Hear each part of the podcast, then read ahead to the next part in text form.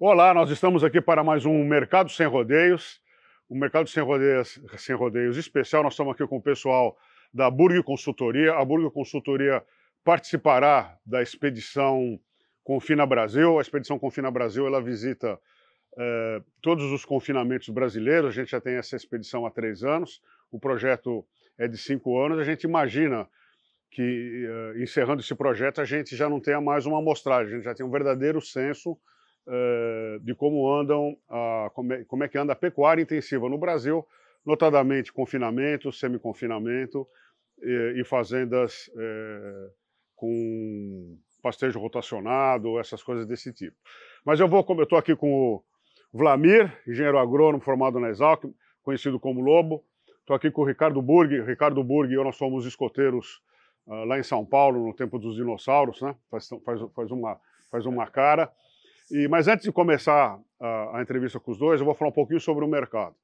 O mercado essa semana ele esteve comprador, uh, as cotações dos bovinos para o mercado interno subiram praticamente em todas as praças, e aonde não subiu ficou estável lá no alto, e a gente voltou a ter de novo a, as compras do boi China, não é? E do boi China na Praça de São Paulo, a gente tem preço desde 305 até 310 reais arroba, não é?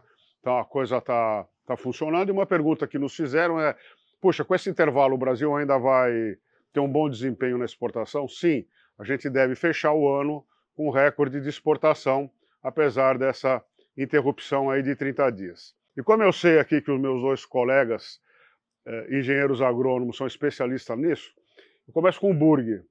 O Burg, qual que é a, o principal defeito já nesses 40 anos de profissão que você tem, que você encontra de, de que, que o pecuarista faz de errado no confinamento? Bom, de maneira geral. É que são muitas, muitas possibilidades de engordar, desde gado mais novo, que entra mais leve, até mais pesado. Né? De um modo geral, tem uma tendência de, do gado entrar no confinamento mais pesado, uma tendência recente, né? de, de, de poucos anos para cá, de entrar mais pesado e ganhar o máximo possível de peso a pasto e dar um toque final na engorda no confinamento.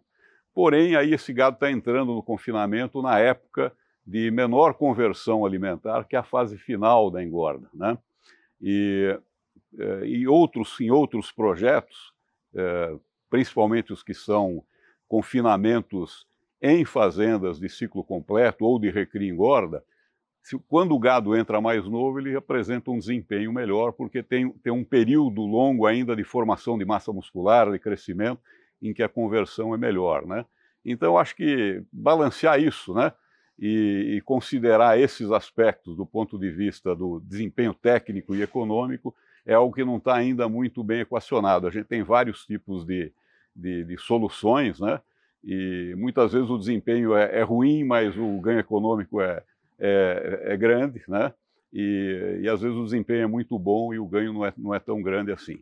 A, a definição também da, da proporção de volumoso na dieta é algo que ainda precisa ser melhor trabalhado em vários casos. Há uma tendência forte de usar muito grão, porque é, uma proporção alta de grão na dieta, porque operacionalmente é mais confortável mas nem sempre é a melhor solução econômica. Né? No, nosso tempo, quando estava começando o confinamento no Brasil, os professores falavam: não, não use grão, isso é coisa de norte-americano. É, na época é uma, uma, tem a ver com a relação de troca da, da arroba pelo milho, por exemplo, é o, é. é o, principal, né? E essa relação ficou mais confortável nos últimos anos, né? É, antigamente o arroba era, a relação era, era menos favorável, né, do boi para o milho, eu estou falando de, de 20, 30 anos atrás, né? e tem ficado mais confortável recentemente. Então viabiliza o uso de mais grão, sem dúvida. Você tem rodado o Mato Grosso do Sul, Mato Grosso, o DDG está entrando? Entrando forte, é uma excelente alternativa, um produto de, de, qualidade, um aporte de proteína e energia, né? Ele apresenta até um valor energético maior do que o estimado pelas análises bromatológicas, né? A gente tem tido bons desempenhos com o uso do, do DDG. Produto pronto, né? É. Basta entrar na, não precisa de processamento adicional, né? E uma excelente alternativa. Ô Lobo, agora vamos lá. Você é o, o perito em agricultura, né? Integração lavoura-pecuária. Produção vegetal. Escuta, é...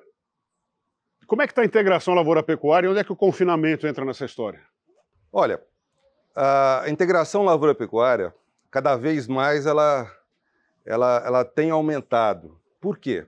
Ela tem aumentado em função de que as lavouras estão avançando em áreas de pecuária. Áreas de pecuária não suportam segunda cultura de grãos. Por quê? Por quê? Porque as chuvas são mais atrasadas e concentradas. Então, se você, você o agricultor é obrigado a, a semear soja mais tarde e uma soja de ciclo longo. Então, com isso, a janela da, da gramínea, no caso, mesmo que seja o sorgo, ela desaparece. Mas entra a janela do capim, que geralmente é sobressemeado no final da lavoura de soja. O sobressemeado é que o planto o capim com a soja ainda lá no campo. Isso, tá. quando ela está lourando. Tá. Ok? Uh, então, basicamente é isso. A gente, o agricultor ainda não consegue colocar, talvez consiga um dia, uh, hoje, com, a, com, as ferramentas que temos na, nas mãos, esse, essa segunda cultura de grãos. Nessas áreas que são de baixa altitude, chuvas concentradas, em volume menor e chuvas erráticas. Quais seriam essas regiões na, na que você, na sua os, experiência? Os, va, os, os vales do Araguaia, principalmente, Tocantins, uh, norte de Goiás, é uma porção grande ainda, é onde basicamente a gente tem a, a pecuária de cria. Né? A gente está vindo agora lá da região do, do Araguaia, atravessando do Mato Grosso para Goiás e, e a, a gente vê a lavoura a, soja entrando. Vai ser difícil se você não fizer, se o agricultor não, não, não entrar na, na segunda cultura de capim, ele se estabelecer só com a cultura de, de soja. Uma pergunta, é, e quem está fazendo isso? É o agricultor que está arrendando ou é o pecuarista que está assimilando a agricultura? Geralmente o agricultor que está arrendando. Ah, tá. Mas existe. Por quê? Porque o agricultor que está arrendando, ele é um, ele é um, ele é um ele é um produtor mais tecnificado. E aí que entra, não é regra geral, mas é o, é o, é o que mais acontece. Mas aí entra, em relação ao confinamento que você questionou, a, essa questão que o Burg acabou de, de citar, que numa situação de maior oferta de forragem, com maior qualidade, a recria fica muito eficiente no processo e o boi acaba chegando no confinamento mais, mais pesado. Entendeu? Uma pergunta. Qual é, que é o peso médio de, do bezerro desmamado que vocês têm encontrado por aí? Porque a gente tem uns padrões aqui que a gente levantou o mercado, Sim. né? A gente usa os padrões tradicionais. Vocês têm obtido que peso? Não, eu acho que assim, na, na média do país está valendo aquelas seis arrobas. Seis arrobas, é o, que, é o que nós usamos. E cinco para fêmea, né? É. Agora, a gente, nós temos, por exemplo, alguns projetos que desmamam 240 quilos acima, né? É, temos um, um, um, projeto no Paraná, por exemplo, que é quase que já está com 60% de super precoce, né? Tanto com gado cruzado quanto com Nelore. Hoje nós temos, o Nelore nosso é muito heterogêneo, né? Você tem desde linhagens antigas, tardias, né? Aquele boi pernalta, né? Até linhagens precoces, né? E e que você consegue desmamar pesado e também entrar em reprodução rápido, né? Então nós eh, conseguimos esse projeto em meio a meio de Nelore, meio sangue, com o super precoce, entrando no confinamento com 250 quilos acima. Né? A, linha de corte foi desmama acima de 250 quilos, sem CRIP, inclusive, né? E, uh, e vai para o abate com 12, 13 meses. O que, que é CRIP? Sem CRIP feeding. CRIP feeding é um, um, um fornecimento de um suplemento ou de uma ração de livre acesso aos bezerros, mas que a vaca não tem acesso. Então tem uma passagem estreita ou baixa, né? Que o bezerro tem acesso a esse coxo e a vaca não consegue ir lá comer essa ração que é exclusiva dos bezerros. Né? vou fazer duas perguntas agora, vocês podem responder. É, num preâmbulo aqui, antes de a gente começar a gravar, você falou que vocês conseguem custos de, da diária do confinamento bem baixo, né? Uh, agora, esse bezerro pesado, o mercado está pagando por isso ou é, ou é por perna ainda? Porque se eu tenho um bezerro de seis arrobas, eu tenho um que pesa oito, o, o, produtor teria que receber mais. Isso está num comércio ou o cara faz isso só para ele? Não, assim, quando você vai comprar no quilo de peso vivo, a, a, tem um limite de peso aceitável para o comprador, né? Então, se você tiver um bezerro de 280 quilos, ele quer pagar por cabeça, não por, por quilo de peso vivo. Aí entra todo o esquema de, de negócio, né?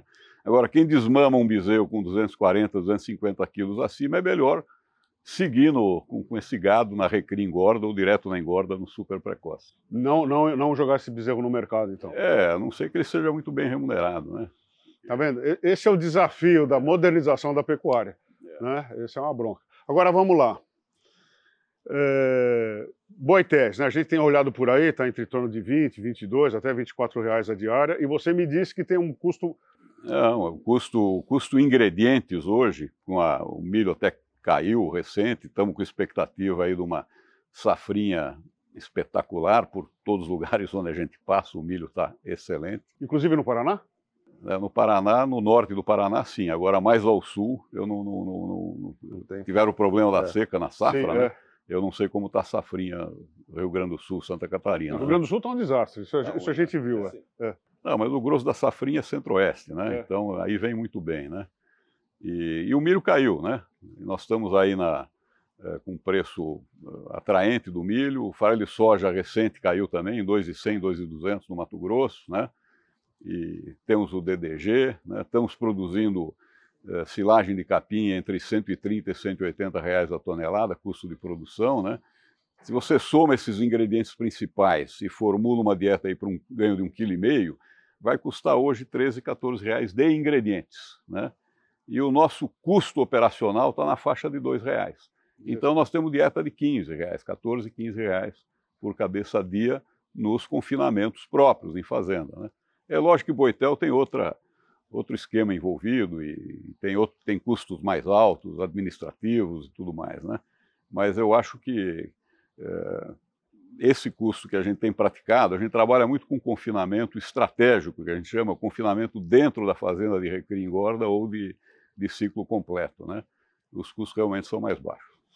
Bom, gente, para encerrar, Lobinho, hum. qual que é qual o capim que entra, então, na, depois da soja ou na terceira, onde é possível fazer três culturas? A gente tem trabalhado com, com desde eh, braquiárias a pânico, mas mormente, majoritariamente com as braquiárias.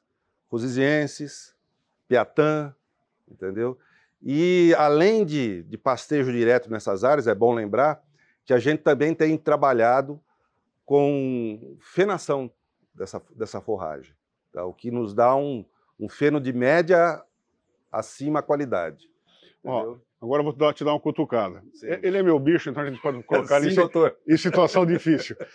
Uma vez a Embrapa fez um grande levantamento no norte e sul do Brasil, monitorando silagem e feno, e todos estavam com proteína bem abaixo do, do preconizado na escola. Isso acontece ainda? Não. Nesse sistema de integração, eh, de maneira geral, a gente tem várias análises, depois eu posso passar para o Scott, tá? Eh, nosso, o, o, nosso feno fica com teor de proteína entre 8% e 9%, o que é bem satisfatório para os sistemas de, de recria na seca e para manutenção de, de vacas com bezerro ao pé. Bom, gente, isso que é legal na, na produção, né? É um universo de conhecimento. A gente pode aqui ficar jogando, é. jogando bola um para o outro, que a gente conversa aqui horas. Nós temos que encerrar. É, só quero lembrá-los, convidá-los mais uma vez para o nosso encontro de confinamento e recreadores que vai acontecer agora de 11 a 14 de abril. A Burg vai estar com a gente no Confina Brasil, com seus uh, técnicos. Eu queria agradecer muito, Burg, a, a disponibilidade de vocês. Lobo. É um prazer. Muito sucesso. Bom, palavras finais para vocês e já desejo muito sucesso, saúde e felicidade. Burg. Nós que agradecemos o, o, convite de participar, vamos somar, né? E interessante esse trabalho que a Scott realiza de montar aí uma, uma num momento uma, uma avaliação estatística da, da, do confinamento no Brasil. Depois nós vamos saber exatamente o que é, né? O confinamento no Brasil inteiro. E esse trabalho é excelente e soma muito para a produção agropecuária. Lobo. Para finalizar, lembrar a todos que a gente tem uma área de pasto degradada no Brasil muito grande. Né? É no mínimo aí coisa de 60 milhões de hectares. Então a gente tem muito muita tarefa para. Essa é pra, a fronteira agrícola é a atual, né? Sem derrubar uma árvore. É, exatamente. É, ou seja, a, a, é, uma, era uma, é uma fronteira agrícola legal. Porque eu acho que eu e o Burger aqui, a gente ainda foi daquela que a gente ficava lá enterrado no mato, com mosquito, paracanã, abelha, né? E, derrubando, mato. derrubando o mato. Então, essa é uma, uma, é uma fronteira muito é, mais amigável, não é isso? É isso Exatamente. Gente, é isso aí. Muito obrigado e até a próxima.